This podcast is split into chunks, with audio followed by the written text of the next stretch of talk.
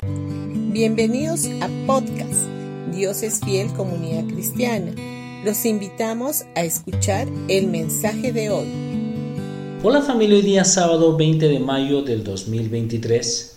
Vamos a ir a San Juan capítulo 15 versículo 5. Yo soy la vid, vosotros los pámpanos. El que permanece en mí y yo en él, éste lleva mucho fruto, porque separados de mí, nada podéis hacer.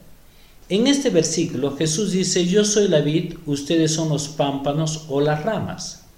Él no dijo, yo soy la vid, traten de ser ramas. En otras palabras, Él quiere que nos demos cuenta de que ya somos las ramas, no tenemos que luchar para convertirnos en las ramas. Como sus ramas, solo tenemos que permanecer en Cristo, nuestra vid. ¿Cómo hacemos eso? Lo hacemos simplemente siendo conscientes todos los días de nuestra posesión en Cristo. Debido a que hemos recibido a Cristo, estamos en Cristo y somos aceptados en el amado, lo que habla en 2 de Corintios capítulo 5 versículo 17 y en Efesios 1:6. Dios nos ha aceptado porque estamos en el amado y Él está en nosotros. Y así es como Dios nos ve hoy cuando llegamos a su presencia. Lo que el diablo quiere hacer entonces es que te centres en tu condición en lugar de tu posesión en Cristo.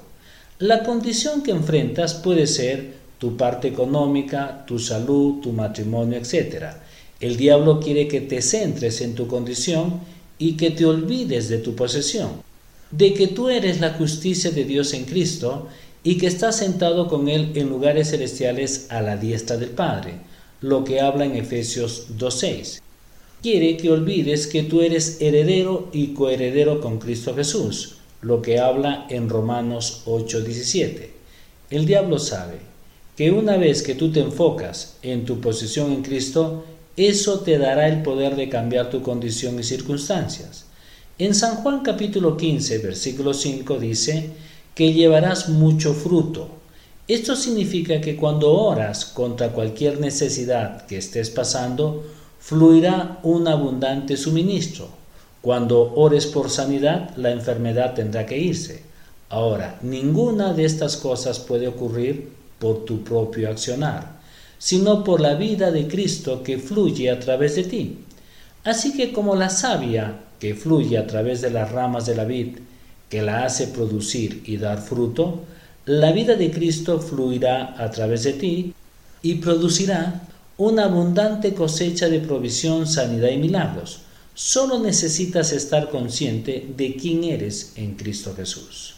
Bendiciones con todos ustedes y no se olviden que mañana domingo tendremos nuestros dos servicios a las 9 y a las 11 de la mañana en Pasaje Belén 109 Vallecito. Los esperamos y traigan a un invitado.